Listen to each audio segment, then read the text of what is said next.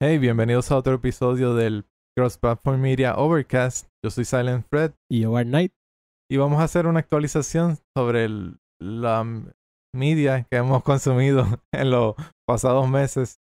Ah, es parecido al concepto que hicimos hace un tiempito atrás de lo mejor que hicimos un resumen de lo mejor del año pasado, pero en esta ocasión vamos a hacer un resumen no de lo mejor, pero simplemente de lo que hemos visto, de lo que hemos jugado en estos pasados meses.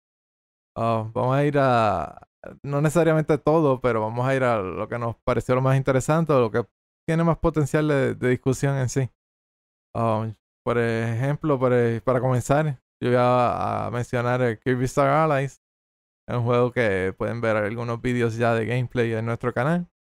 Y eh, es la más, la más reciente entrega de la serie de Kirby. En esta ocasión, pues mayormente enfocado en, pues, en aliados. En esta ocasión, pues, a pesar de que en Kirby's Return to Dreamland, creo que se llama el de la versión de Wii, ¿no? Sí. Ah, también ya tenía este modo cooperativo, como que en esta ocasión pues eh, incluye esa capacidad de jugar cuatro personas a la vez, pero en esta ocasión pues los aliados pueden ser cualquiera de los enemigos, eh, etcétera, y también puede haber combinación de habilidades y más allá. Sí. Eh, yo estaba recién jugando, este, después que jugamos Star Allies me dio con jugar ese, el Return to Dreamland, y noté que no, los aliados no, no, no hay AI, ¿verdad? La, la computadora no los controla. Oh, no recuerdo Tiene, tiene que ser, necesariamente. este, tiene que ser otra persona controlándolo. Es posible. Eh, en mi memoria no, ese lo jugamos hace tanto tiempito ya que y, y cuando lo jugamos lo jugamos este juntos o que no era como Sí. que yo lo tengo. So que no recuerdo exactamente, pero ajá, yo creo que es posible, es posible que así sea. Pero eso es uno de los temas que podemos discutir porque una de las quejas principales quizás que hay contra Star Allies es que es muy fácil. Y yo quiero, y yo creo que mucho se deriva de ese, de ese hecho. De que los aliados en, sí tienen que están controlados por la computadora en sí, por el AI, es bastante competente dentro de, dentro de lo que usualmente vemos.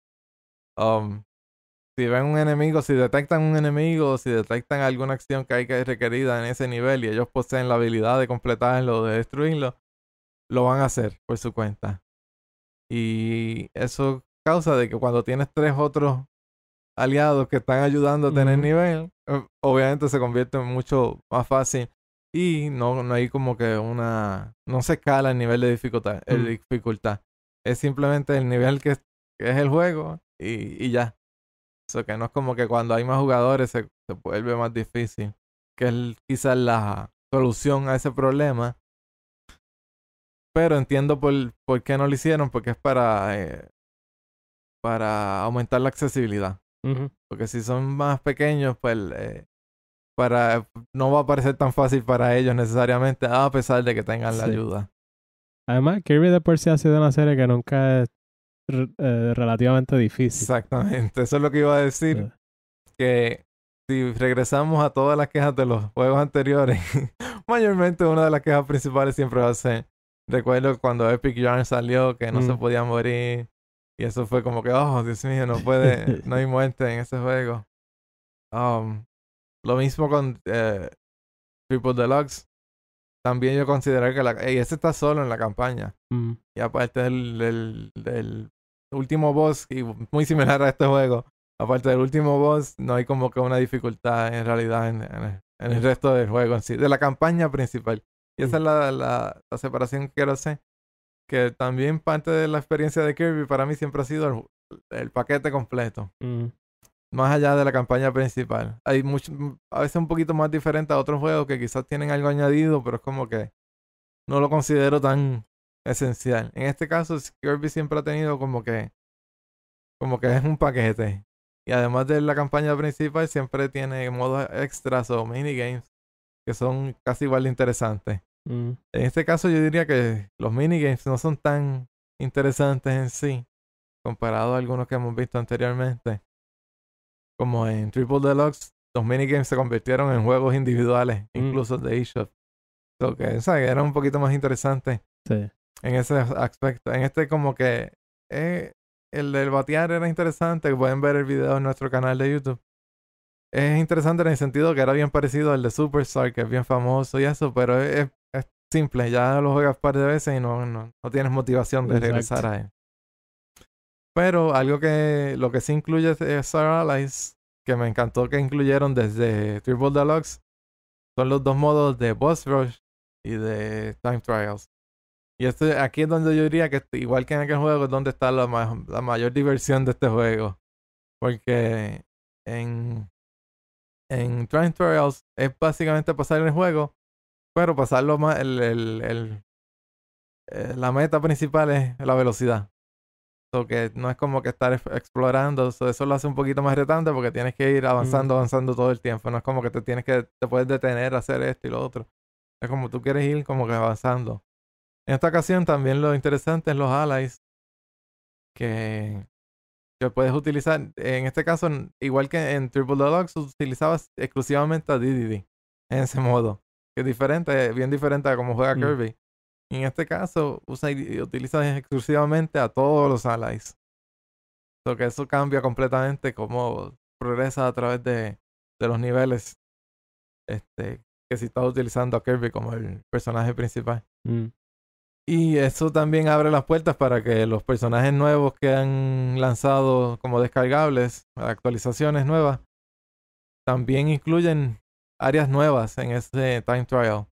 Como si tú seleccionas a, a Marks, por ejemplo, va a haber áreas específicas que son de ese, que solamente le aparecen a cuando tú lo seleccionas a él. Mm. Y hacen, toman provecho de las habilidades de él también. Eso es bien interesante, que no solamente es, es como con nivel extra, o que sustituyen otro nivel, mejor dicho. Pero que, sí- que utiliza las habilidades que él tiene, que necesitas utilizarlas para poder este, encontrar los secretos en esas áreas. Eso se puede jugar de dos y o también cuatro puede ser personas. cooperativo también. Eso que es como que... Pero te da la... es- es- yo quería... Para ir más rápido en este caso, como la meta es ir más rápido, yo creo que el- no se nota tanto la cuestión de que, ah, es fácil. Porque tú quieres ir rápido, tú quieres que los, aliados te ayuden a ir más rápido, cosas así. Como que es un beneficio en este caso. Y es retante como quiera. Y entonces está el Boss Rush, que en este caso hicieron lo que hicieron con Kirby Carus of Rising, que tú puedes seleccionar diferentes niveles Mm. de dificultad que tú quieras. Es que es- pues, te sale como un pot, que, que era en aquel que era como que se va poniendo más caliente o cosas Sí. así.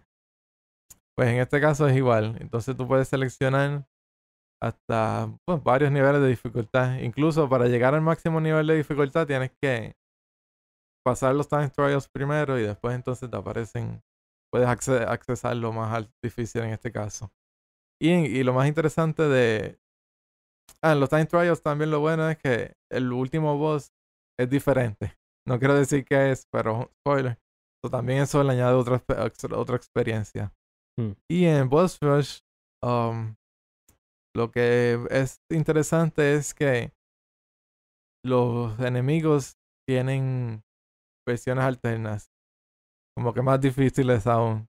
Que eso lo vemos en la campaña con algunos bosses, ciertos bosses que tú los vuelves a, a encontrar y son más, más avanzados. Pero en este caso todos son más avanzados, incluyendo los, los últimos, últimos bosses.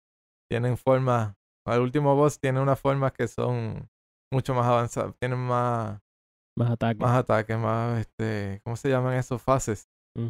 de ataque. Y yo diría que ahí es donde está la mayor dificultad. O sea, diría que es lo, lo, lo opuesto. Tú podrías tener toda la ayuda del mundo y sería aún es, es bastante retante. So que ahí se balancea un poquito lo que es la dificultad del juego. Y como dije, es mejor este el juego en sí con, con estos complementos lo hace mejor. Pero eh, comprendo la queja porque en realidad la campaña es bastante, bastante sencilla, hasta comparado con otros juegos de Kirby, yo diría. Es mejor si, la, si no usas la ayuda de aliados, en este caso. Y, y este. Que hay que mencionar quizá que en, en cuanto a Kirby tú eres prácticamente un Ah. experto. no tanto porque no los, no los he jugado todos, pero ajá, es mi, mi serie casi favorita, yo diría, porque ah, es la más que me que me atrajo cuando era más pequeño. que me, eso se me ha sacado conmigo a través de los años. Y me gusta analizar el, pues, cómo están construidos los niveles en sí. Porque eso fue lo, lo, lo que me pareció bien interesante de, de, de, los primeros juegos en sí. Cómo están construidos los niveles, que te dan un poquito más de verticalidad a veces. Mm. Y eso es algo que quizás también en este juego no hay tanto. Como que ese, ese tipo de nivel. Pero este es más parecido al estilo de, pues, de Return to Dreamland. Si te, agradó ese juego, este es bastante parecido. Lo único que si quieres un poquito más de reto, pues trata de no, no tener que usar, no tienes que usarlo si no quieres, los aliados. Quizá eh, parte de eso sería la cuestión de las gráficas, que porque el, juego se ve tan bonito y eso, que tiene muchos loading y eso, quizá la eh, no permite hacer las partes tan grandes o algo, no sé. No, es más el, de cómo están construidas para permitir a los cuatro jugadores, yo diría. Mm. Este, que es más fácil. Cuando tú haces verticalidad en, en cuatro jugadores, puede ser que alguno se quede más abajo mm. y entonces está la cuestión de que ir subiendo se hace un poquito más complicado en el proceso. Cuando vas de lado, pues todo el mundo va mm. en la pantalla y se acabó. Sí. Este, mencionando así lo de las gráficas, este, ahora que volví para Return to Dreamland, me di cuenta realmente lo, lo, bonito que, se, ve. Sí. no, definitivamente. Porque Dreamland se ve súper bonito y eso, pero es bien como sencillo comparado con, con este. Y a pesar de que no es el estilo de como de animación como de el de el de Wii U, no me acuerdo el, nombre ahora mismo. The Rainbow Curse, algo así. Que era como que de, Claymation. Mm. Um, a pesar de eso, en algunas de las imágenes que yo capturé, parecía, parecía que era como casi el, modelo de Kirby se ve casi hasta como si fuera, o sea, de lo bien que se ve, de lo, de lo redondito y, parecía, tiene esos mismos efectos de luz casi eh, sobre el personaje. Entonces sí se ve muchos niveles, especialmente el que es como que de otoño mm. y, el, y el de invierno. Los niveles de esos, esos dos tipos de niveles se ven son los mejores, los más que sobresalen. Yo diría que eso es lo, todo lo que tengo que comentar del juego. Y comenté bastante eso. este, para mí me agrada porque obviamente pues me agrada Kirby. Quizás alguien que no ha experimentado Kirby anteriormente, pues comenzar por otro que quizás sea un poquito más retante. Pero no sé cuál, porque no, como dijiste, no, no muchos juegos de Kirby son difíciles en sí. Yo diría que el más difícil que yo he jugado quizás es Kirby Mass Attack. Mm. Y que no es difícil en sí por, por el juego, aunque sí también lo es. Pero lo más difícil es que tú quieres, por ejemplo, yo quiero mantener, cumplir todas las metas. Mm. Y eso es este lo que lo hace más difícil. Sí. Kirby es más un juego que si quieres hacer 100% y agarrar todos los secretos, pues ahí es que realmente está la, la, dificultad. Um, ¿Algo, ¿Algún juego que tú quieras de los que has... pues ya hemos mencionado anteriormente el juego, pero pues realmente es lo, lo más que he estado jugando en estos últimos, no sé, dos semanas. Que creo que fue que, que fue lanzado. Eh, sea of Thieves. Eh, realmente casi todas las noches lo, lo trato de jugar y, y, nos ha mantenido ahí involucrados. Este, y pues, el juego ahora mismo tiene un poco de controversia eh, por la cuestión del contenido que tiene y, la, la diferencia entre el beta y saben que la última vez pues habíamos mencionado que había una, una prueba beta y y pues probaron los servidores y todas las cosas. eh, muchos, incluyéndome a mí, pensábamos que eso era pues una pequeña parte del juego y que cuando saliera el juego final habría mucha más variedad y diferentes cosas para hacer, pero la realidad es que la beta pues básicamente era todo lo que incluye el juego. Era una, representación correcta de, de todo. Eh, le añadieron una que otra cosa adicional, pero la, la... la experiencia regular que vas a tener en el juego es esa. Exactamente. Eh, yo, pues, en mi experiencia, la experiencia de mis amigos que, que hemos estado jugando ahí. Pues yo, yo pienso que el juego quizá lo que tiene es que es un juego como más old school. Eh, es bien diferente a lo que ahora está popularizado. Este. Es un tema que podríamos traer más adelante, pero no quiero. No necesariamente quiero traerlo porque en, en realidad no estoy tan envuelto en los juegos que están súper populares ahora mismo. Eso. Sí. Este. Quizá después podemos este, entrar más en eso. Sí. Pero este, pues eso es lo que yo pienso, que quizá el juego es bien diferente a lo que ahora mismo está popularizado y quizá por eso alguna gente no, no le ha captivado, no sé, cautivado. Este, pero pues la, lo básico del juego, pues tú eres un pirata y tienes que ir con tus otros amigos piratas a ir en aventura. eh, lo que a la gente no le ha gustado es que el juego tiene tres facciones.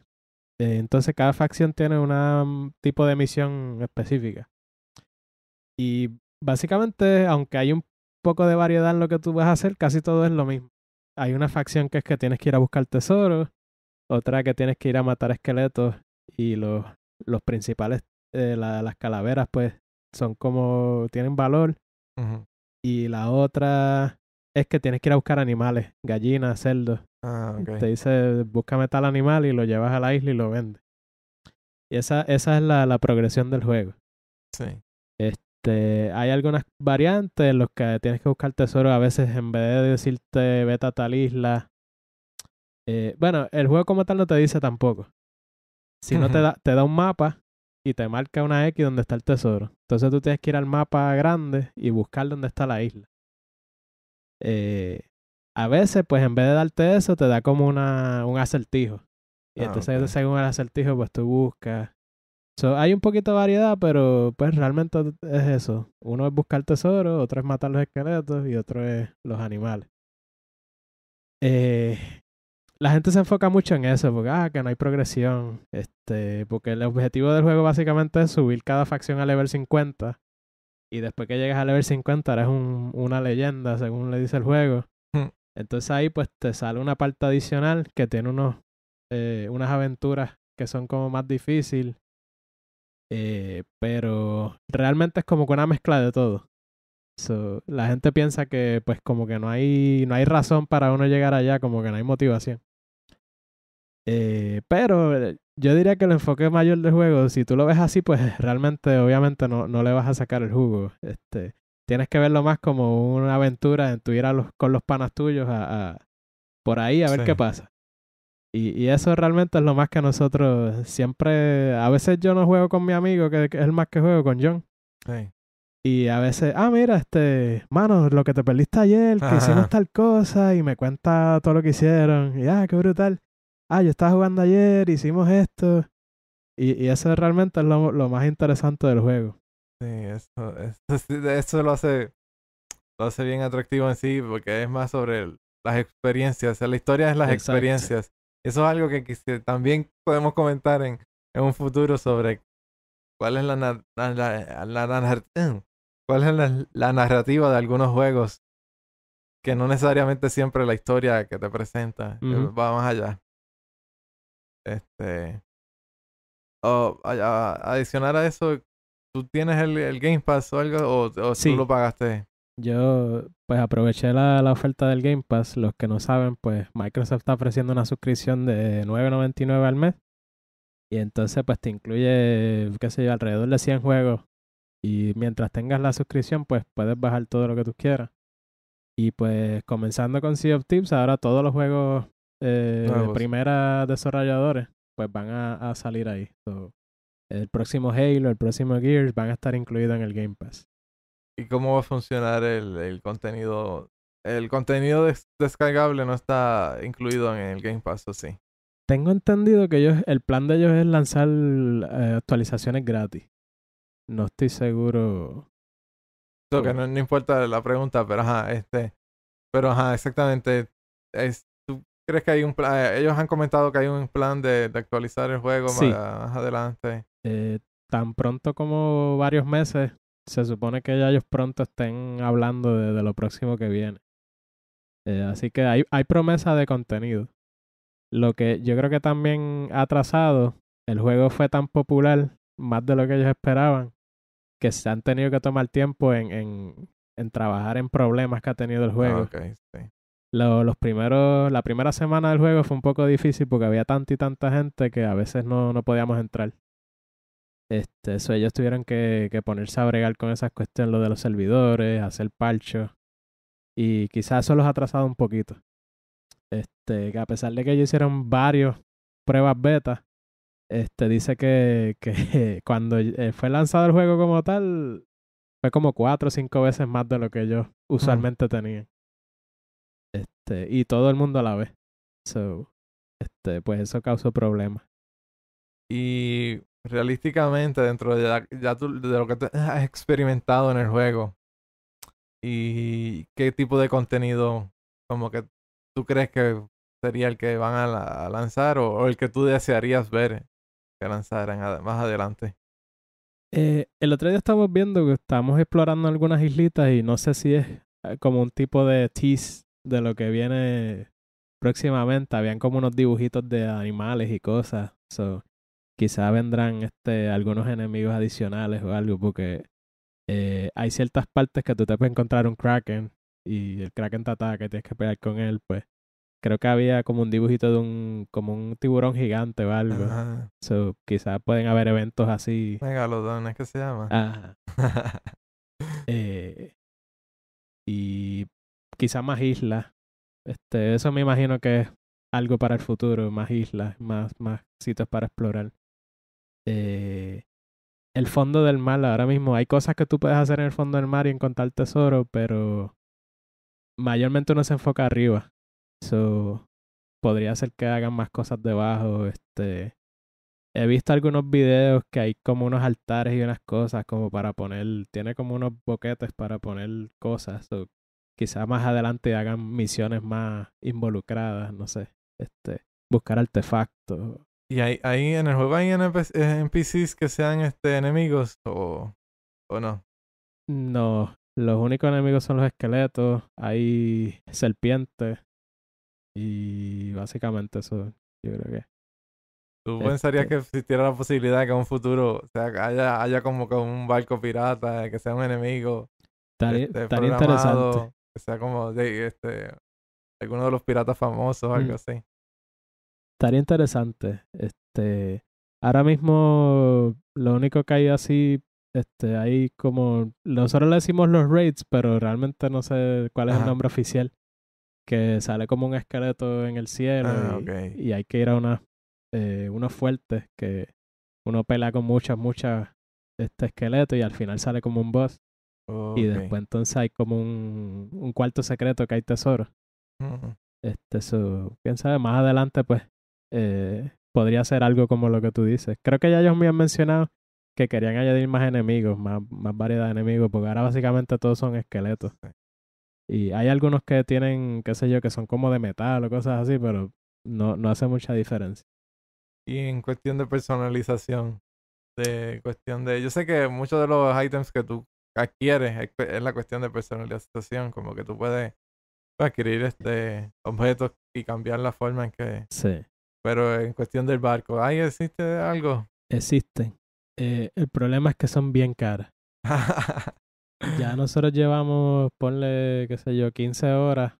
Yo digo, yo por lo menos llevo como 15 horas jugando y tengo como 10.000 eh, monedas.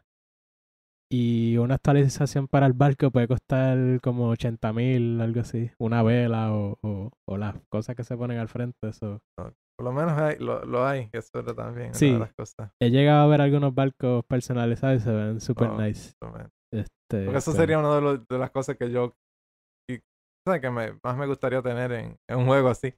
Es como que... eh, lo que van a ver muchos otros jugadores primero es el barco de uno. Sí. eh, básicamente, además de la progresión de subir lo- las facciones, básicamente eso es lo único que tiene, uno tiene, lo, lo- la ropa, lo- Y esa es parte de la, de, la, de la experiencia pirata en sí, de cómo tener el barco y de tener Sí. este, el crew. y. Sí, eso, eso es lo que a mí me Es un juego tan diferente. O sea, yo, yo nunca había visto algo como esto y eso de, de estar con otras personas interactuando, este... cuando uno se consigue un grupo de otras personas, este, y, y esa experiencia, uno siempre uno está en la expectativa, van a atacar, no van a atacar, este, que casi siempre atacan porque pero este he visto he visto muchos videos interesantes, yo creo que por eso también ha sido un poco popular la cuestión de esto del streaming y eso pues. Sí, definitivamente. La se presta para eso, se presta para eso. Pero como tú dijiste, es más sobre la experiencia de lo que ocurre y cada uno va a ser cada experiencia va a ser individual porque cada depende de las personalidades de las personas y de la relación que tienen entre los jugadores etcétera. O que explorar eso es bastante interesante. Yo yo vi un, un tipo específico que, que su misión fue él estaba en el barco pequeñito y fue buscando otros piratas para tratar de que se unieran a su grupo. Y al final hizo un grupo como de ocho diferentes y, y de diferentes países y estaban por ahí. Ah, este eso era un, un grupo en sí de... de, de sí, porque... una flota. Ajá, porque uno lo que puede hacer es un grupo de cuatro. Sí. So, él se puso por ahí a buscar otra gente, llegaron hasta ocho y, y eran de diferentes países. Ah, ¿de dónde tú eres? Y, este... Pero eh, todos estaban en, su, en el mismo barco o estaban en el mismo barco. Y para el pequeñito. Y podían este completar los objetivos y todo. Sí. Este. Porque ellos estaban en su propio eh, barco y él los convenció para que se es, acá. Es cuestión de que no están aliados oficialmente. Tienen que confiar por confianza. Exacto. En, cualquier momento como pueden... Sí. Se lo hace interesante porque está también ese, esa tensión de que podría. Exacto. Este, tengo entendido que los que son de tu grupo como tal, no puede uno entre sí matarse y eso, pero ya cuando es otra persona. Sí, eh, por eso, y además de que entonces cómo comparten los, los objetivos, las ganancias y eso. Esa es la cuestión, es lo que yo diría, que es lo más difícil. Por eso yo digo la tensión de, porque están, solamente va a haber para uno de ellos, porque es el, el que está cumpliendo los objetivos, a menos que, encontraran el mismo a la vez, pero... No sé. No había pensado en eso, no sé cómo funciona. Si están todos juntos haciendo misiones. Eh, a menos que ellos activen el mismo, la misma misión, no van a, tener recompensa de, de, eso. Cierto. por eso eso es lo que digo, que es la dificultad de, de como no están oficialmente aliados al grupo, pues. Por eso yo pensaba, y por eso yo pensaba que era una flota. Y dije, ah, pues si vean en, cada uno de sus barcos y cosas así, también sería interesante como mm. que este, porque así se podrían ayudar y si se enfrentan a otro. Este, pero. Pues para, para no extender mucho, este. De verdad, el juego está bien interesante. Si, si tienen alguna curiosidad, honestamente, traten el Game Pass. El Game Pass hay un, un trial de dos semanas. Sí, es verdad. Y, honestamente, no, no se dejen llevar por, por lo que dice la gente, trátenlo. Que, que si, pues, si no te gusta, pues mira, está bien, pero probablemente yo, realmente estoy súper contento con el juego a pesar de, de su de sus fallas. Sí, yo diría que también es algo que yo quisiera comentar en algún momento, pero es sobre el potencial en sí de muchos juegos, que muchas veces las personas no son eh, capaces de identificar ese, ese aspecto a de los juegos, del potencial que tiene. Simplemente y eh, no, no, no solamente de potencial de diversión que tiene en el presente, sino de potencial de, desarrollo futuro que tiene. Ah, como juegos como lo que era este ARMS, que yo me gustaría comentar en algún, en algún momento, de que comenzaron con una estructura bien básica y a través de actualizaciones continuas es, casi otro juego.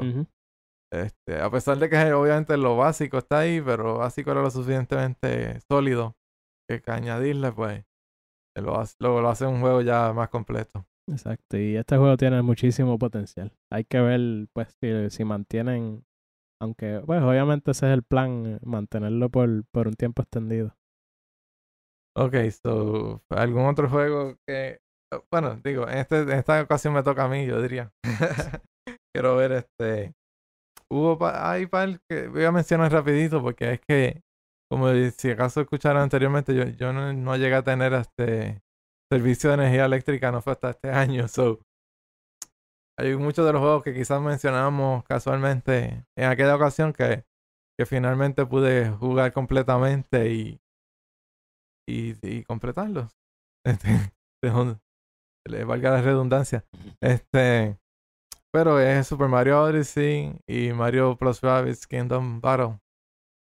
Y este, obviamente quería comentar sobre, específicamente sobre ese último, que es una de las experiencias más interesantes en cuestión de SRPGs que he tenido recientemente. Especialmente cuando lo estoy comparando ahora con, un SRPG clásico, más estilo clásico que estoy jugando, que es este Mercenary Saga en el eShop de, de Switch. Y veo bien claramente como que las muchas cosas interesantes que hizo Mario Bros. Rabbids en cuestión de la, del combate y de la forma que se que estaba construido los niveles y eso y ah, para utilizar eh, para utilizar las habilidades de los personajes y las habilidades en sí que tenían los personajes muchas veces los SRPG comúnmente son basados en ejércitos mayormente porque más fácil este, tener unidades diferentes y, tener una motivación un conflicto de que es el, la guerra en sí. Este ejemplos comunes el que acabo de mencionar más este lo que es Fire Emblem, lo que es este Advance, Wars. lo que es este yo jugué el de Ghost Recon también que es este Shadow Wars que también es ejército. Se me está pasando algo. XCOM mm. cosas así son este simplemente como que soldados y etcétera y lo, interesante de ver este como que a Mario y los Rabbits en ese estilo de juego y cómo utilizaron, este, supieron utilizar como que habilidades específicas de cada personaje o, o, generales de la, de la serie en sí, como el salto de Mario. Y lo que hizo como que una dinámica de combate bien diferente a lo que estamos usualmente acostumbrados en ese tipo de juegos. Yo quería comentar eso. no sé si tú tienes algún comentario adicional sobre ese juego. Eh, sí, ese juego yo, yo usualmente no, no jugaba mucho ese tipo de juegos. No, no que no me gustara, pero no le prestaba mucha atención. Este, yo creo que quizás el más que jugué fue Advance Wars. Eh, pero es, este juego ha sido algo como tipo Mario RPG. A mí antes no me gustaban mucho los RPG o no me gustaban. y después que jugué Mario RPG me entré a ese, ese uh, ¿cómo se dice? Este genre en español, este género. Eh, pues ahora he estado más, más involucrado en ese tipo de juegos. Este, y, y, es por eso que tú dices quizás la, la forma en que, que cambiaron un poco la, la dinámica. Y me gusta mucho el desplazamiento, el, poder usar los amigos para brincar a otro lado y las diferentes habilidades y todo eso. Sí, yo creo que yo diría que continúa, me continúa sorprendiendo todo el tiempo. ¿Sabes? Como que uh, la combinas a cada. Las habilidades se complementaban tan bien y, y, y también este fue tan entretenido hasta como en el canal hay un vídeo de nosotros jugando versus. Mm. Cosas así tan simples como un modo versus que a lo mejor no pareciera tan envuelto. Pues resulta interesante simplemente por la, la forma en que este, está establecido el combate. Y también pues quería este, aplaudir la, la, la creatividad de ese estudio de Ubisoft que fue capaz de transformar el género y, el, y, la, la propiedad de Mario en algo nuevo y diferente. Cuando, cuando primero anunciaron el, el, concepto, cuando se filtró, sí. todo el mundo, Mario y los Rabbits. Mm, y, y después, pues ahora todo el mundo yo creo que cambió de opinión. Porque... Sí, es como que. es como cuando es el próximo. Sí. Este, que, uh, eso, quería mencionarlo. Yo creo también hay, hay, que aplaudir a Nintendo porque a pesar de que han hecho ese tipo de, de colaboración, de colaboración quizá no, no a ese nivel de permitirle a otro estudio hagan lo que ustedes quieran prácticamente. Sí, pero yo creo que también tiene que ver mucho eh, el director y el estudio en sí, de que supieron, llevaron una propuesta que, mm. que la sorprendió hasta ellos, a ellos mismos, yo creo. Sí. Que eso quería comentar. Obviamente, también el juego vale la pena simplemente por el, el boss del tercer mundo. Sí, definitivo. Ya si llegan por lo menos hasta ese punto, por lo menos, tienen que llegar hasta ese punto, por lo menos. Hablando de eso, el, el, el compositor de la música Grant Kirkhope, que es conocido por el, trabajo en Donkey, Donkey Kong, ¿verdad? Y Donkey Kong Country, eso. Oh, yo sé que 64 y y lo que Banjo Kazooie, Ajá. la serie Banjo Fue el Kazooie. compositor del famoso. DK Rap. The Country es este David Wise, ¿no? David Weiss. David. Sí, cierto es. Pero de todas formas tiene un estilo bien peculiar, bien este recono- es, es reconocible y, y, y le y complementa muy bien con, con que sea Mario y, y los Rabbids, ¿sabes? Como que también es parte del paquete.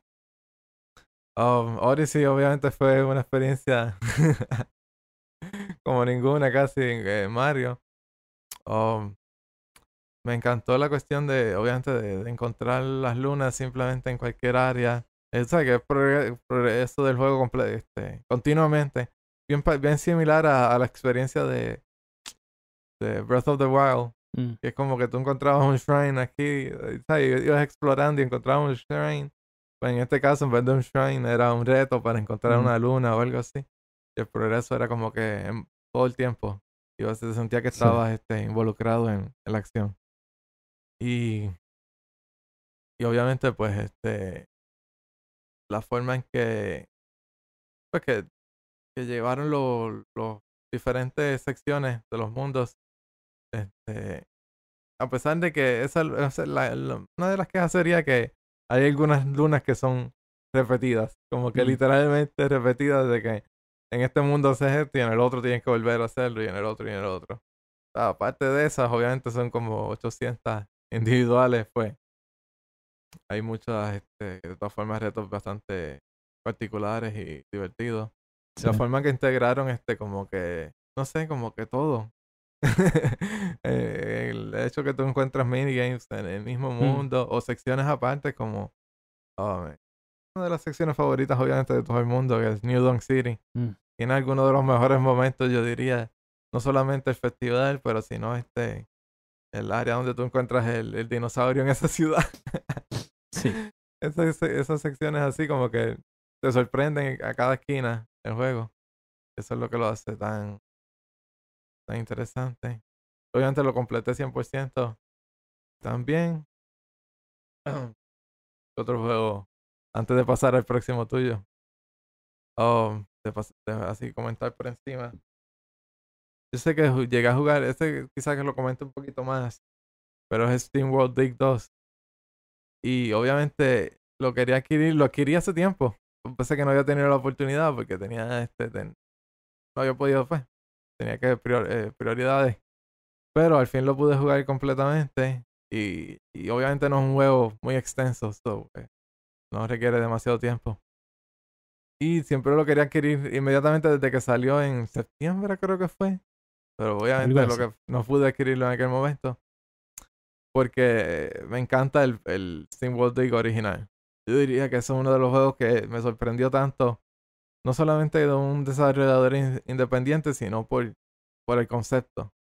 Porque eh, recientemente hemos visto como que más juegos de estos de como que de, de excavar, de excavación y qué sé yo. y de- pero la forma que este era más como un juego, es un juego como si fuera casi arcade, en el sentido de que tú... Es como un RPG combinado con un juego arcade de estos de... Porque tú vas como que... así. Sí, porque la mecánica es simplemente bastante sencilla en ese sentido. Tú vas como que excavando y vas descubriendo cosas. Pero la progresión es más como RPG. O como un Metroidvania casi, pero no quiero, no quiero decir Metroidvania porque en realidad no le aplica. Le aplica en el sentido de que necesitas adquirir este actualizaciones o puedes adquirir actu- actualizaciones y acceder más áreas y cosas así. Pero la, la construcción del juego es completamente diferente a un Metroidvania, de que tiene muchas secciones aquí, aquí, allá, Mm. y tienes que de viajar de, de esta área bien lejos a esta área. Este lo hace bastante sencillo. De una vez que tú exploras la mina hasta cierto punto, tú puedes inmediatamente viajar ahí y cosas así. No es como que. Yo diría la molestia que tiene los Metroidvania de tener que estar haciendo backtracking extenso Mm. de un lado a otro. No tiene nada de eso. Más la construcción usualmente es hacia abajo todo el tiempo. Tú vas este. Tú vas excavando todo el tiempo hacia, hacia las profundidades. Y vas descubriendo como que allá abajo hay más, más cosas de lo que tú pensabas que había. Mm. Y eso, y como con un mundo extraño más allá abajo.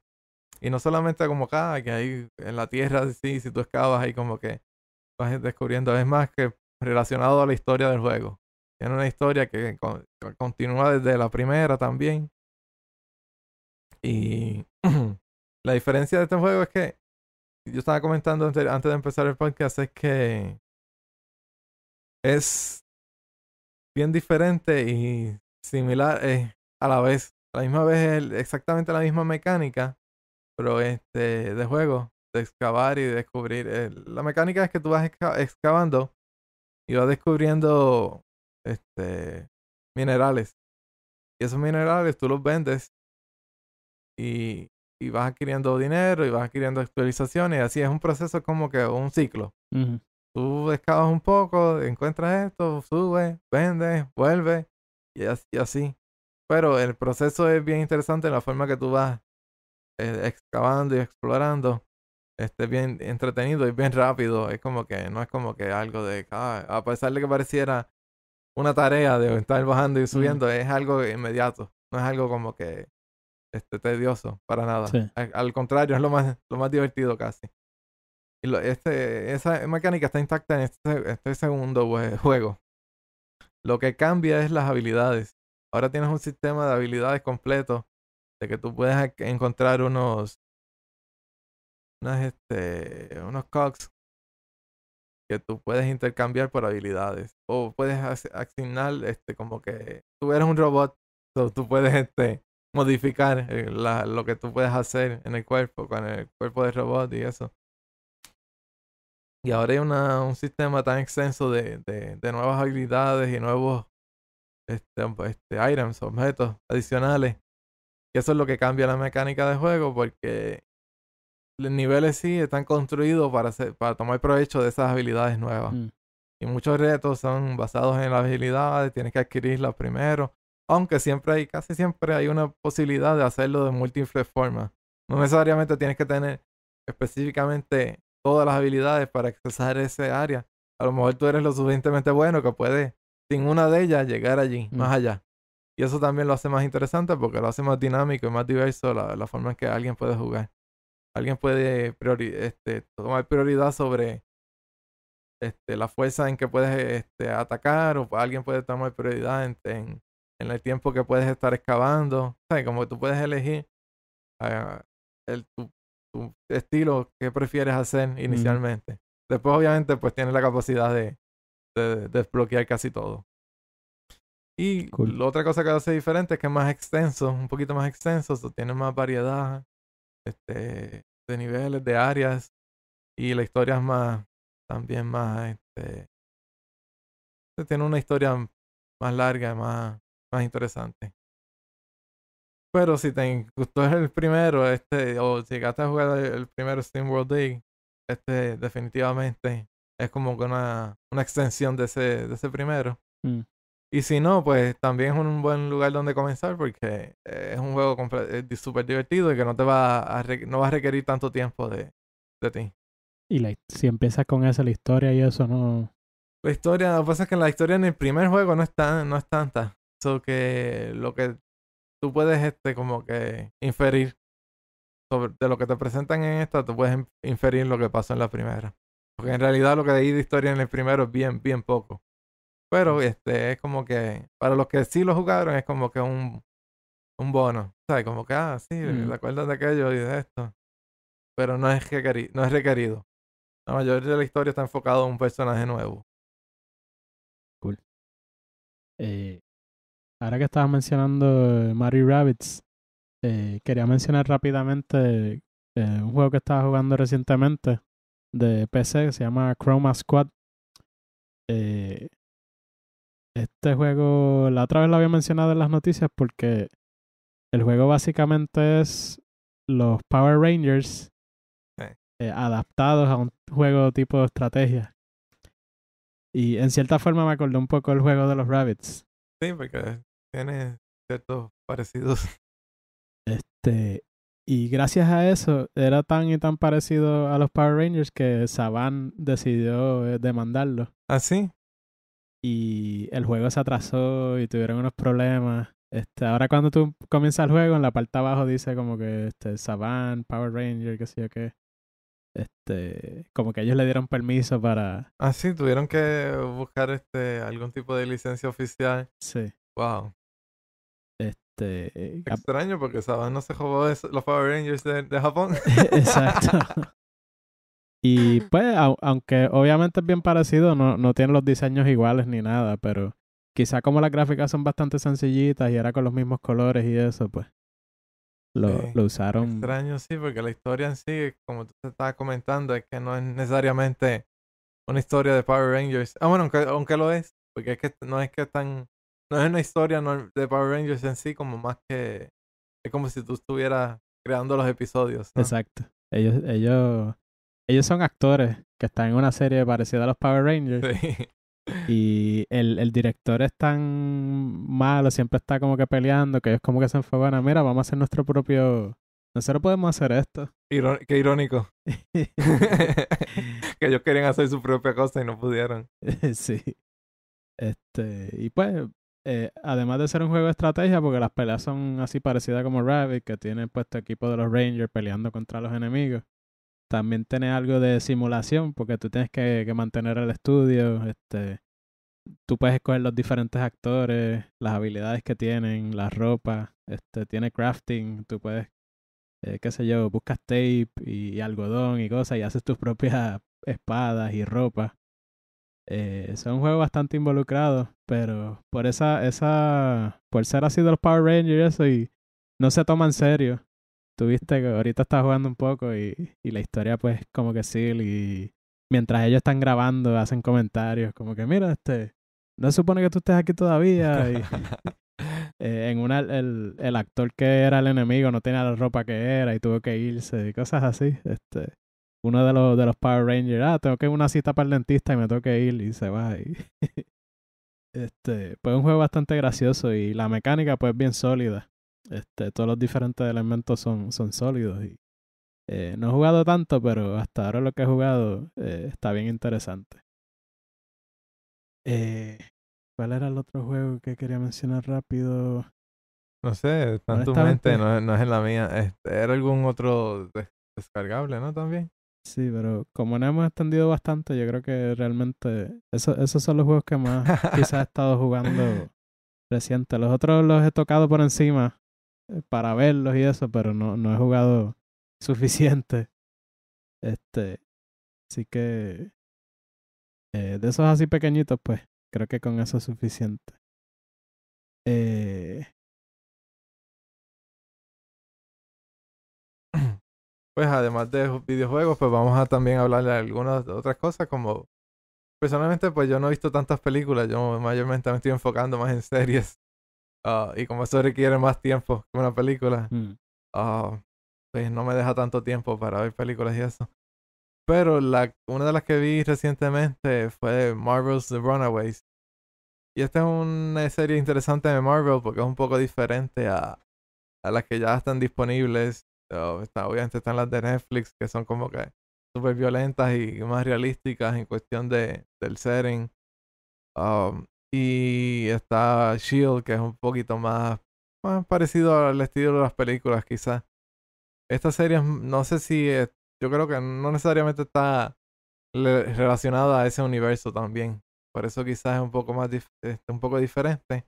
El concepto de la serie es que están estos niños que son amigos desde pequeños pues, este, recientemente ellos se separaron, como que andan separados porque después de que ocurrió una muerte de uno de ellos, y como que eso lo, por alguna razón y por algunas otras razones también se separaron, a pesar de que de todas formas sus padres son amigos entre ellos y por eso es la razón que se conocían desde pequeños. Y resulta que ellos descubren que sus padres están envueltos en un tipo de culto. No, no es un culto, es un es un, algo terrible de que ellos capturan jóvenes como ellos mismos y los y hacen algo, los desaparecen, básicamente, mm. porque no, no conocen qué más allá, qué es lo que pasa más allá, pero por alguna razón conocen que lo pues técnicamente los matan. Porque si los desaparecen, los están matando. ya no existen, es, es- es lo mismo. Desaparece, desaparece como los mafiosos.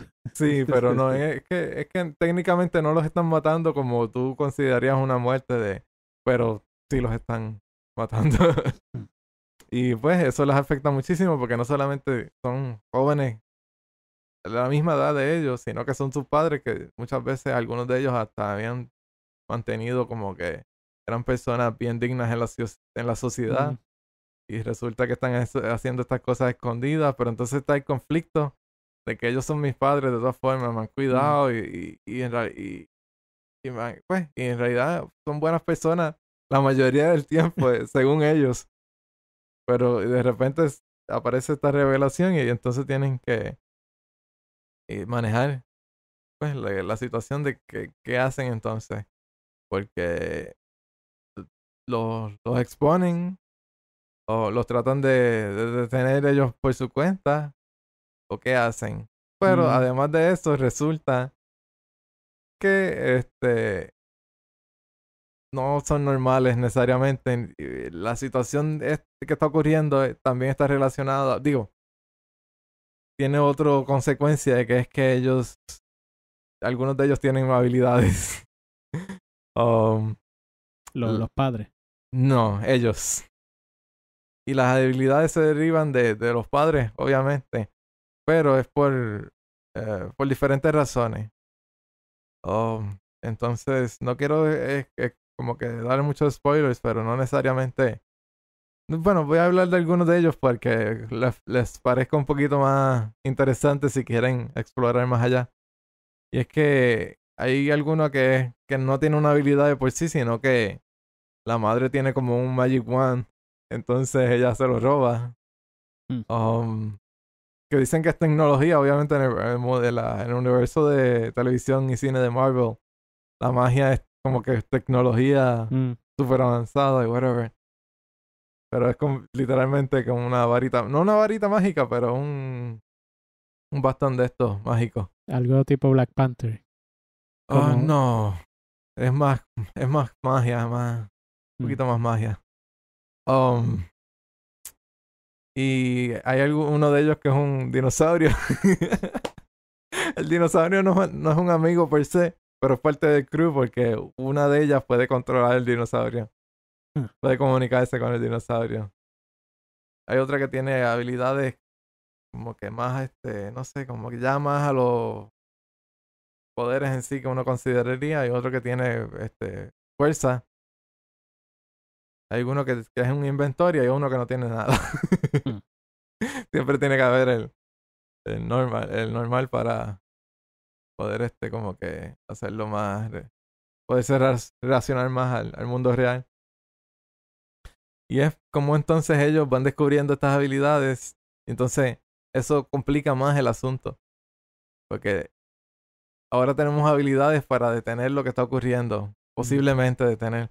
Lo hacemos por nuestra cuenta o dependemos de otra persona que nos ayude. De adultos, por decir así, que nos ayude a detenerlos. Y pues eso es lo interesante de la serie en sí, ese conflicto.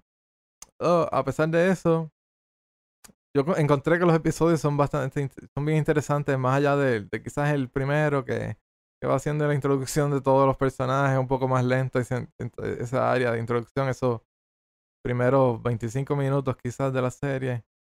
Es bastante lento porque van en la introducción de cada padre, de cada Mm. niño y, y cómo se relacionan en sí. Eso pues, es un poquito más tedioso en sí comparación a pues el conflicto principal este. Es más antes de antes del descubrimiento. Ya después del descubrimiento es como que comienza a, a complicarse la, la situación, ma- van descubriendo los poderes y, todo lo que ocurre es bien interesante en sí.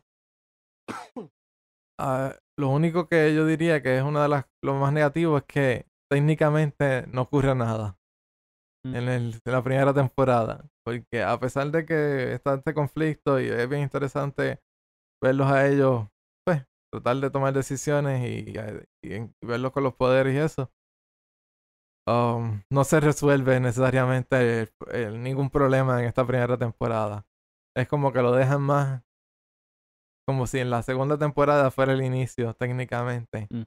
de, fuera, que fuera a empezar la serie. Es como si fuera el- la precuela. Es como que cuenta la historia de, de descubrimiento, de, de cómo van este, ajá, mayormente descubrimiento de los padres y de los poderes y, y cómo eso complica su situación actual.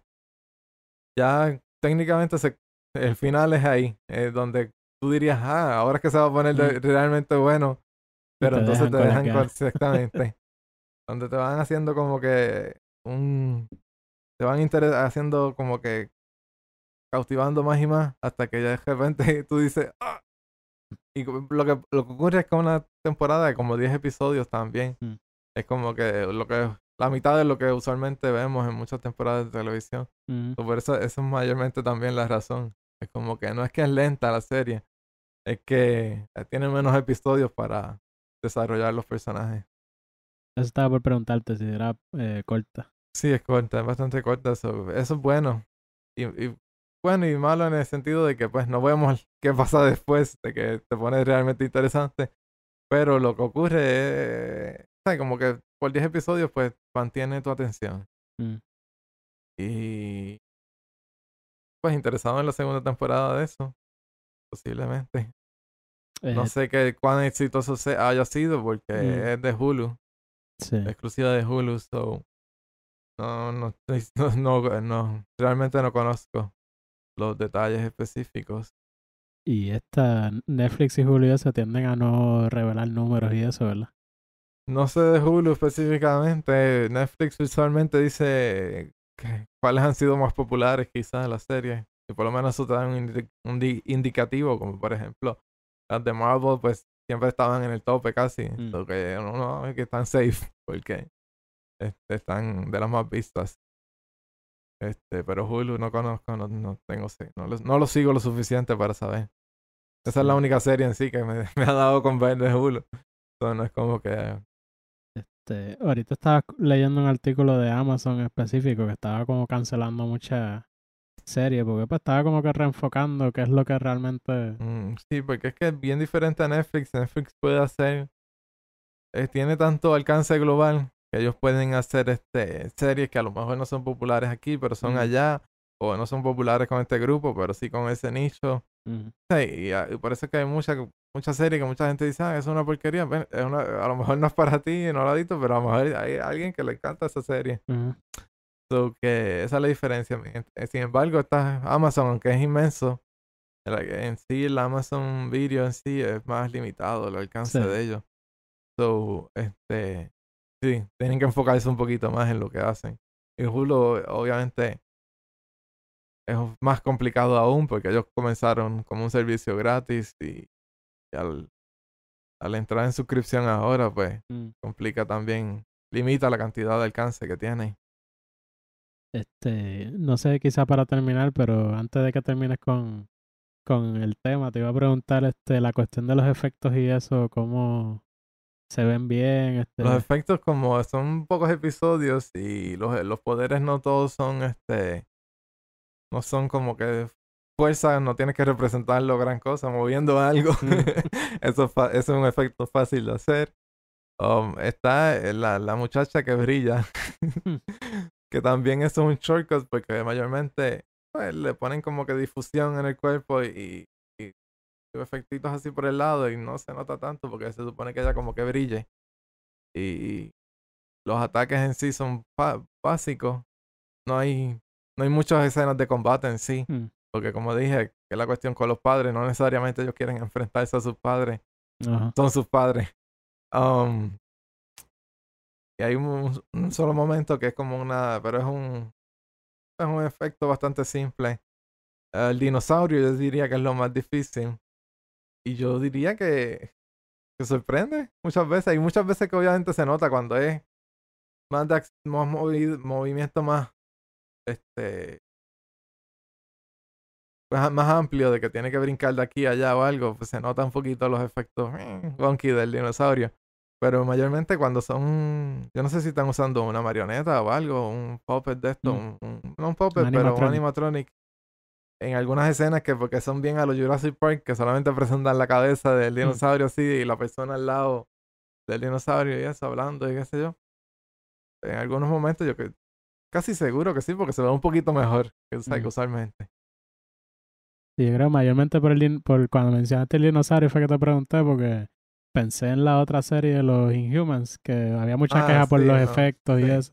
Pero yo diría que los Inhumans es, fue la- completamente la producción lo que la gente encargada de esa serie no es la mejor. Y desde el inicio, cuando dijeron, cuando revelaron quiénes eran los que estaban eh, a cargo de ella, ya era como que ya yo no la- ni la quería ver, porque sabía que no iban a lograr, este, no, no son lo suficientemente talentosos esa gente para lograr lo que um, lo que había que hacer con Inhumans, que, que Inhumans es una propiedad que es casi a los X-Men, tenía que ser. Y eso requiere mucho más. A pesar de que ahora está la serie de Gifted, no la he visto. Me interesaría verla como quiera, pero cuando es televisión usualmente es mejor enfocarte en las historias, Mm. no en los efectos. Y eso es lo que se enfoca. Este, el uno de los positivos, eso es de lo que se enfoca este Runaways. Se enfoca más en la historia y bien poco en la cuestión de que de los poderes en sí. Se enfocan los poderes en el hecho de cómo complica la situación. Mm. Los poderes no en que, ah, tengo poderes, bla, bla, bla. Sí. que es un positivo en realidad. Mm. Otra serie que quería comentar antes de terminar es que estoy viendo Chill. Sorprende siempre, porque a pesar de que muchas personas la dejaron de ver en el primer season, la primera temporada, porque en realidad la primera temporada hasta yo mismo considero que no vale la pena verla. Porque es como que la introducción de los personajes, pero es algo que podían hacer hasta en un solo episodio. Mm. Y, y fue que estaban como que flotando ahí, esperando de que pasara lo de que pasó en Winter Soldier. Para entonces comenzar la serie. Y, y mucho de ese tiempo como que se siente como tiempo perdido. Ah, a pesar de eso, desde la segunda temporada, como que ya comenzamos a ver historia. Ya en la cuarta temporada fue casi perfecta. Y ahora estamos en la quinta y es una historia bien diferente. Eso es lo que me agrada. Porque utiliza elementos de viajar en el tiempo que ya hemos visto mil veces quizás. Pero la forma en que lo utiliza es bien peculiar. Porque la teoría de Shield es que no existe tal cosa como cambiar el tiempo. Y entonces cómo ellos trabajan en una situación catastrófica cuando en realidad se supone que no existe forma de, cambiar los sucesos. Y este y es la ese es el dilema de esta temporada.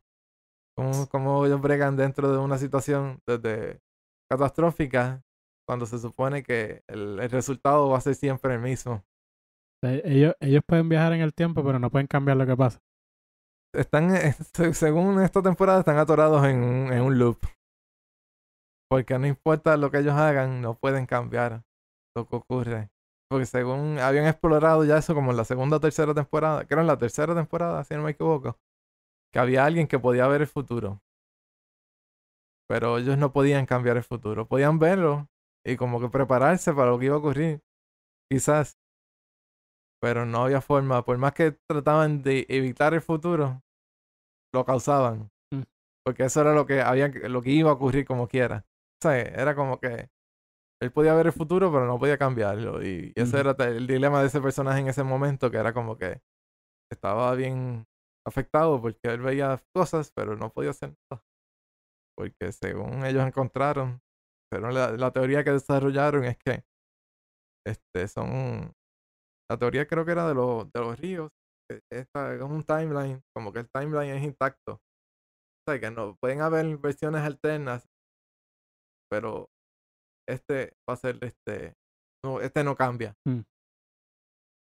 Por eso es que quizás en, en Doctor Strange y eso existen universos alternos quizás pero no necesariamente eso significa que eh, o sea, que, que este puede ser convertido sino que son intactos cada universo aparte Um, esa es la teoría, pero eso es lo que se está, eso es lo interesante que estamos explorando, si esto es cierto o si no es cierto. Mm.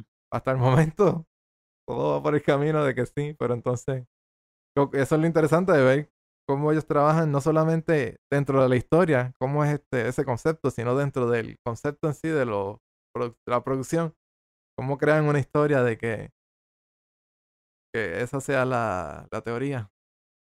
So, hay que, eh, eh, por eso lo encuentro bien interesante esta temporada, porque es como que algo que se ha utilizado un millón de veces quizás, viajar en el tiempo, estar atorados en un loop. Pero en este tratan de crear unas limitaciones que, que complican la situación y que son un poquito quizás más realísticas. Mm. De que eh, puede ser que haya viaje en el tiempo, pero es como que viajas allá, pero no es que estás cambiando nada. Se Mm. supone que todo estaba, estaba ya trazado. Mm. Um, esa y lo contrario, Legends of Tomorrow, que es sobre cambiar el tiempo todo el tiempo. Y esa es lo contrario, esa, esta es divertida, es, esa no la puedes tomar en serio porque es, ellos no se toman en serio. Es un grupo de superhéroes, casi superhéroes, vamos a decir así, que viajan por el tiempo tratando de, de mantener el tiempo intacto. Esa es la misión de ellos, pero obviamente son humanos, hacen desastres a, todo, a todas esquinas. Esa sigue siendo divertida. Han, han eliminado a personajes. Eso es lo, más, lo mejor de esa serie, es que ella puede. eh, el elenco lo puede cambiar. Porque no necesariamente todo el mundo es. Aparte de, yo diría, el- la capitán y de alguno que otro. Nadie es esencial en esa serie. Mm. Porque tienen historias aparte, pero una vez se resuelve esa historia, pueden dejarlos ir, dejarlos en el tiempo que se supone y, buscar otra gente y tener otro superhéroe. Y eso lo hace también más interesante porque estamos cambiando de elenco, estamos viendo poderes nuevos, Mm. este, personalidades diferentes, cosas así. Eso lo mantiene bastante fresca la serie. Eh, y además de que las historias son más contenidas en cuestión. Hay un arco de la, de la temporada entera, pero los episodios mayormente se contienen a una historia individual porque eh, se presta para eso. Como que van a este tiempo y, y bregan y todo el episodio está enfocado en ese, en ese año o esa época. Y después se mueve el, el próximo episodio es en otra época y otra historia. Y eso lo, lo mantiene como que no es como que tiene tanto relleno. Mm. Porque pueden, a pesar de que sea relleno, pues puede ser una historia divertida Sí. este, enfocada en, esa, en, ese, en ese conflicto de ese episodio. Este, esa, esa es una serie que a mí me gustó mucho y por alguna razón u otra la, la dejé. Yo creo que yo no, no pasé del primer season. Este, yo creo que ni, ni llegué a ver el final. Yo diría que, ah, sí, porque es que el primer season se pone medio malito al final por la historia. Y lo mismo pasa en todas las temporadas, yo diría. Cuando tratan de resolver el arco principal, no se pone, no es tan interesante en realidad como que los, las historias individuales, en Mm. realidad. Pero el, el resultado completo yo diría que es bastante entretenido como quiera. eh. Este, de por sí lo- las personalidades y, y los poderes lo hacen divertido. La experiencia en sí. Sí, este, la- las otras series de ese universo, Arrow y todo esto, llegó un punto que como que no perdieron, perdieron el, el interés mío, pero esa pues siempre como que se mantuvo a, a cierto nivel. Sí, para, para mí es eso. Que las, tiene historias más individualizadas y, el, y como que no se enfocan en el, en el arco principal tanto. Y esa es el- una de las de las peores cosas de las otras series es que como que se enfocan tanto en el arco, pero dejan episodios como de rellenos de que no pasa Mm. nada o que pasa cualquier bobería que, que en realidad no es relevante a nada. Sí. Y uno como que, "Ugh". o conflictos este, innecesarios, como que por simplemente por extender Mm, este problema y, y en esta no, en esta resuelven un episodio de esta historia, resolvemos aquí.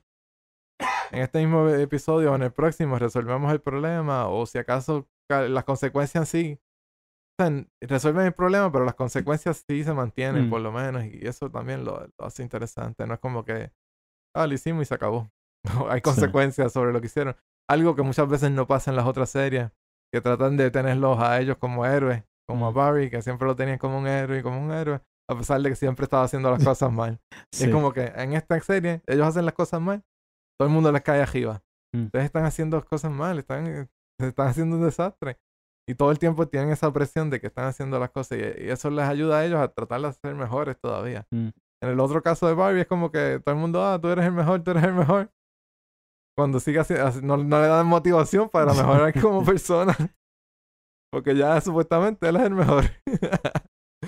y eso pues como que me, me, eh, me, me desató de esa serie Mm. bastante.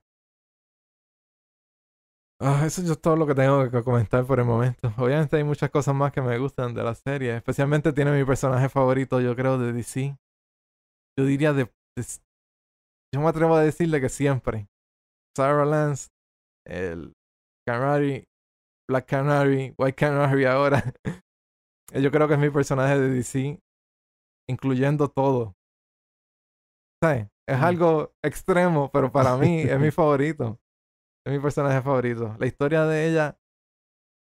La historia de ella es la misma, parte de la misma de, de Oliver Queen en la isla, porque estuvo con él en la isla. Más pasó un montón de cosas antes en un barco con un montón de, de, de maleantes. Este, y Doctor Ivo y, su barco y whatever. Y después de, de pasarlo de la isla, fue a la, a la Liga de los Asesinos de, a entrenar con Ghul. Como, man, tiene más background que, que todo y mejor entrenamiento que la mayoría de los personajes. Y como que más conflicto. Y eso me encanta. Tiene más motivación que muchos personajes que hay por ahí que, ah, me Mm. mataron a, a alguien y de repente me vestí y, y estoy superhéroe sin ningún entrenamiento, sin ningún ninguna motivación, motivación realística de, de- de- y capacidad realística de como que yo, yo puedo hacer esto en realidad. Ella sí. y más allá de eso hay otras cosas, pero obviamente pues, voy a dejarlo aquí por ahora.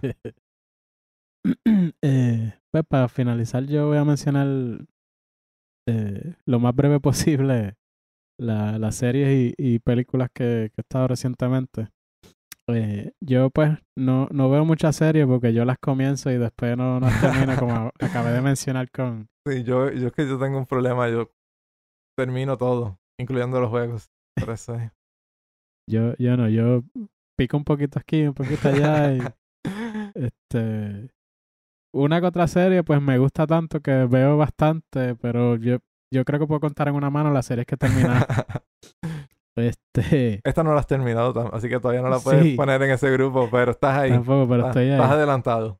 Este, pues estoy en la fiebre de Rick and Morty, que pues, es- como muchos sabrán, este, una, una serie bien popular. Sí. Y, y por buena razón, porque realmente eh, es algo, a, a pesar de que el concepto en sí mm, quizá no es tan original diferente, porque pues Es empezó, derivado de algo. empezó como un como una parodia de Back to the Future, pero las cosas que suceden, la, la, la mente descabellada de sus creadores, pues, Sí. eh, y, y el hecho de que es animada, hacen unas cosas que literal yo nunca había visto en, en una serie animada. Este, que, que realmente es es súper, súper divertida, súper interesante. Este, hasta el momento hay tres temporadas, yo estoy en la segunda. eh, no recuerdo qué episodio, quizá como el 5. Tienes la suerte de la que, que la producción es lenta, porque es, Sí. es animada y tienes años entre medio de cada temporada. Por eso eh, es bueno para los que quieren, este, como tú, ahora, este, verla poco a poco. Ajá. Yo, yo estoy un poco tarde porque ya hace tiempo que salió la primera y, y- Sí, por eso que hay, hay hay tanto tiempo entre temporadas, de, tanto tiempo de producción que, que, que todo a muchas personas le pasa lo mismo y a mí me pasará en algún, algún momento. Yo todavía no la he comenzado, pero a todo el mundo le pasa. Este, a veces dicen, ah, voy a comenzar y, y les da tiempo antes de la próxima Ujú. temporada porque pues, se tardan bastante. ahora mismo famosamente pues la cuarta temporada está ahí en... Este, lo- los creadores quieren hacerla, pero están en negociaciones y pues toda esa situación, ¿verdad? De los negocios pues complica. Sí. Este, pero pues para si, si no has visto la serie, realmente darle un vistazo. Este, como dije, es como una parodia de Back to the Future. Este concepto. científico, Sí. científico súper inteligente que tiene a su, a su nieto que se lo llevan sus aventuras y viajan por el tiempo y a diferentes dimensiones. Este, pero lo que pasa entre medio, pues es lo Sí. que, este, cosas de verdad que, que no sé, personajes, eh, frases, no sé, es, es tan inexplicable porque de verdad que definitivamente, tú sabes que mucha gente dice, ah, que eso es muñequito, que eso es para nenes, pero definitivamente esto es una serie de adultos. Sí. Este, por ejemplo, qué sé yo, para mencionar algo, hay un episodio que ellos van a una dimensión y el eh, Morty, que es el, el, el, sobrino, este, se compra una muñeca, un, un sex doll, y se la lleva y entonces después termina haciéndole un hijo y es una complicación. Resulta que esas muñecas son para procrear unos, unos Ah, aliens. Después los aliens vienen a buscar "Oh, una cosa, ¿sabes? Este, de verdad que la serie estaba súper cool. Este, y pues, de verdad bien, bien única. Este, además de eso, eh, no he estado viendo otras series, a pesar de que hay algunas que me gustan, pero pues no les he prestado mucha atención. Sí, son. Este, es este, tienes que dedicar tiempo, demasiado tiempo a muchas. exacto. Ese, ese es el problema mayor quizás. que Son una inversión. Exacto, entre los juegos, entre las películas, la lucha libre. Sí, por eso es que yo usualmente lo que he visto de algunas series así. y, ¿Sabes? No he visto películas ni, ni nada, ni ninguna otra cosa. Bueno, yo veo juegos de NBA, pero no sé por qué, porque me molesto todo el Últimamente me molesto todo el tiempo. No sé, como que no me está gustando lo que veo. Este, las películas, pues, como tienes que sacar dos horas y ya, pues, por eso la- las veo quizá un poco más. sí, ajá. Más limitado. Este, ahora mismo tengo ahí un montón de Blu-ray que compré y, y no he visto, pero. Este, pero volviendo al tema para terminar, este, recientemente vi Blockers. Este, esta película. O, su nombre completo. sí, Speed Blockers. Este, una película interesante. eh, parece una comedia de esta, ¿verdad? Pues típica ah, de, de, de jóvenes.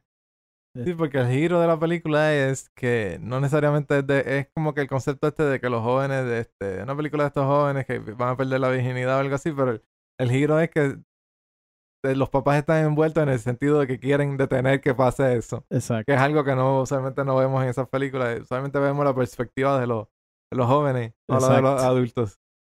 Y lo, lo que hace la película es el elenco realmente. Este, además de pues los productores y esto que está envuelto Seth Rogen y Sí. esta gente que ha trabajado en Superbad, Pineapple Express, todas estas películas bien populares y que pues son favoritas mías. Este, pero el elenco excelente. Este, John Cena es un uno que hay Una que, revelación. sí. hay que destacar. El, el tipo ya, ya ha hecho sus par de películas y ha tenido sus roles. Y este, pues ha demostrado que tiene talento para la comedia. Pero esta yo creo que es quizá la, el rol más grande que ha tenido. Este, y a todos nos sorprendió. Este, el tipo, el tipo yo estaba diciendo que a pesar de que es un paralelo a, a The Rock, que es este luchador que ahora está en las películas. Sí, Pero, forma, pero sí. Rock como que se ha enfocado en la acción y ahora John Cena como que se está yendo a la comedia. Bueno, John Cena comenzó en acción, pero es que le ha venido mejor este comedia en sí. Sí, Porque el, el estilo de él no es. El estilo de él, como de, de el- hasta el personaje como luchador se presta más como a algo más light, no necesariamente a, a como a, a más intensidad. Él es como que un poquito más light, no, no, no es tan, no es intensidad como de Rock, que era siempre sí, un, un show. O exacto. sea, él es más como que más light. Este, pero de verdad el tipo, el tipo este fue una de, la- de las partes más, más interesantes de la película. eh, Porque él es este tipo que es bien fortachón, pero es como bien sentimental. y, y, pues obviamente pues nada más ese, ese, ese aspecto pues es gracioso. Sí. este bien sobreprotector y entonces este Leslie Mann que es la, la mamá que ella pues ella está tratando de proteger a la hija porque ella ya pasó por eso ella quedó embarazada antes de tiempo y yo no quiero que tú pases por lo mismo el otro pues el, el loco que no le importa y ah, déjenlo que hagan lo que quieran pero realmente Pero está en el grupo. sí y Sí. realmente pues eh, eh, la situación de la hija él está divorciado y o sea, que cada uno tiene, tiene como que sus motivaciones y son unas historias bien interesantes. Y a pesar de que es bien mucha comedia, pero también tiene su lado Sí. Eh, serio. Y este, pues, de- mientras va cambiando la película, después van teniendo sus revelaciones y no solo las, las nenas, la, la- los hijos de ellos cambian, sino ellos mismos también tienen un cambio. Este, Y también es interesante que no son varones, son nenas. Eso también es interesante. Usualmente vemos que es un grupo de, de muchachos como que ah, vamos a cierto. a los superbad y cosas así. En este caso son nenas. Y, y eso, eso es algo que también como que enfoca en la película, esta cuestión de la, la sociedad, que los nenes dejan hacer esto y las nenas no, y este tienen un par de cosas, comentarios sobre eso. Este, pero de verdad es una película bien entretenida, este, y pues como dije, tiene también sus aspectos más serios. Este, y me parece que dan como que la idea de que puede haber otra. Sí, pues probable- probablemente si vemos como lo que yo mencioné que esta película salió como bien parecido a como salió Neighbors, Mm. que salió también yo creo como para esta época en, en su año y que también parecía que a lo mejor en los cortos uno veía y no le llamaba tanto la atención, pero cuando la veía era como que ah, esto es bien gracioso y el concepto es bien, es bien interesante y qué sé yo. Y, y lo mismo yo diría que y, tuvo secuela, so que Mm. esta me imagino que también especialmente que ha recibido buenas críticas. Sí. So, eso le ayuda también. Este, Y esas películas no son, no tienen un presupuesto tan alto. ajá. So, que eso le ayuda a que cualquier eh, ganancia es ganancia, literalmente. Esta tuvo un par de escenitas, algunos stunts, pero pues obviamente no, fue tanto. Sí. Eh, así que nada, yo creo que no hay nada más que, que añadir sobre ella. Es una película súper interesante. Y pues si le gusta ese tipo de comedia, este, la recomiendo. Este, quizás para terminar finalmente, pues me acordé que mencionaste ahorita Game Night. Sí, también, por eso. Era, Que- me ocurrió similarmente que yo decía, la vi, pero de repente cuando salieron las críticas, todas eran positivas y yo, ah, wow. Sí, este, pues la vi cuando salió hace, no sé, un mes, dos meses. Este, yo realmente no conocía nada de esa película. Yo no había visto Por cortos. eso, yo, yo de repente los veía, eh, estaba viendo eso mismo, juegos de baloncesto por televisión y salían los cortos y yo como que, ah, este, hay algo interesante, pero como que no sé, podría funcionar, puede que no. Pero cuando salieron las críticas, todas eran positivas y yo como wow, me sorprendió. Y pues cuando la fui a ver, yo, yo ni recuerdo si fue, ah, vamos a verla o fue que como que, mira, pues no hay más nada que ver, vamos a ver esa. Mm. Pero este, de verdad que me sorprendió también un montón. Este, porque pues era una comedia, el, el- la premisa podía sonar como que pues algo que ya hemos visto, pero la Sí. forma en que lo ejecutaron este, fue, fue súper interesante. Y Este, el elenco en eso también. el elenco también, sí. Este, Jason Bateman, este... ¿Quién eran las otras? La No recuerdo ya. esta, ay, se me olvida el nombre de ella. Este, no sé, ya Sí, se me se me olvidó. el nombre de ella, pero. Pero este, pues la, esta es que es un grupo de amigos que su su ritual es jugar juegos de mesa o juegos de trivia, cosas así. Y ellos siempre se reunían para hacer ese tipo de juegos. Este, con el tiempo pues se van separando, pero los principales como que siempre quieren mantener esa, vamos, aunque nos separemos, vamos a seguir haciendo el game night. Y pues pasan ciertas cosas que eventualmente deciden hacer como un game night. eh, vamos a hacer algo diferente. Y, y, ah, vamos a hacer un roleplay. Mm. eh, que vamos a traer un, un, una gente como si fuera un, una- un misterio de, de un murder mystery. Y nada, vamos a ver qué pasa. Pero hay una situación que unos pillos de verdad se meten a la casa y, y, y raptan a, a unos del equipo. Este, la cuestión es que pues ellos piensan que es todo un juego. Ay, qué emocionante, mira, se ve bien real. Pero realmente hay una cuestión de la mafia que se envuelve. Este, porque uno de ellos está en unas cositas shady. Este, pues, eh, la cosa se complica. Y entonces pues tienen que buscar para salvar al, al que raptaron y toda esta cosa. Este, y pues, el, eh, como tú dices, el elenco es lo que hace la película. Este, Jason Bateman y se me olvidó ahora cuál es la actriz. Sí, a mí también se me fue de la mente. Yo sé, la voy antes sé cuál es, pero el nombre se me fue. Ahora la de. Notebook. Eh, Sí, Rachel. Rachel McAdams. Exactamente, sí. Yo sé cuál es, pero que... o sea, le podría decir todas las películas que ha salido, pero no se voy a decir el nombre, porque se me fue de la mente. Este, Rachel McAdams de verdad súper, súper graciosa. Este, yo no recuerdo si ella había hecho alguna otra película de ese estilo así, pero este, por lo que recuerdo ahora, obviamente Notebook y Mean Girls y esto, pero Mean Girls. y ha hecho mucho drama también. sí. este, Y obviamente, recientemente Doctor Strange. Oh, también, también, sí. Pero este, pues muy graciosa a ella. Jason Bateman, pues obviamente, Sí, tipo gracioso. Este, y pues esa premisa como que tan fuera de lo normal. Este, los personajes son como bien over the top. Este, el vecino de ellos que eh, en cierta forma está involucrado y pues, no sé, todo, todo es este, al final e- es una conclusión bien satisfactoria. Ah, Este, no quiero tratar de decir mucho porque después hay spoilers. sí. A pesar de que es una película así de comedia y eso, pues hay como que un twist. Sí, siempre hay su momento. Sí, las películas buenas de comedia, eso es lo que pasa. Debajo de la comedia existe una historia que a pesar de que no esté presente todo el tiempo, como que tiene su payoff, tiene su resolución que, que, ¿sabes? que es lo que lo hace interesante. Este.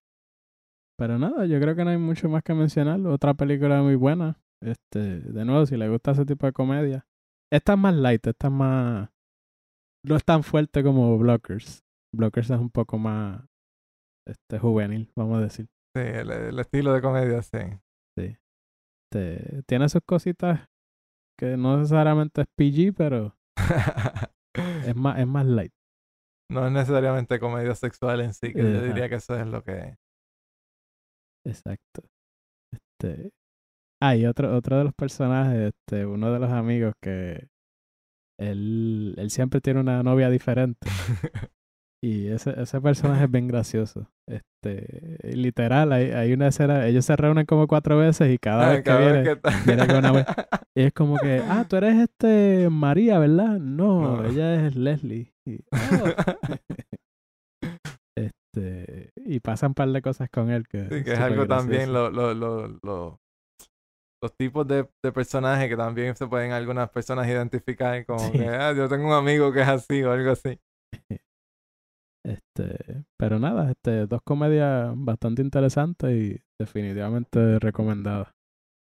Sí, yo creo que eso da conclusión a este episodio de Overcast. Nosotros somos Cross Platform Media. Yo soy Silent Fed Y Overnight. y nos vemos en la próxima.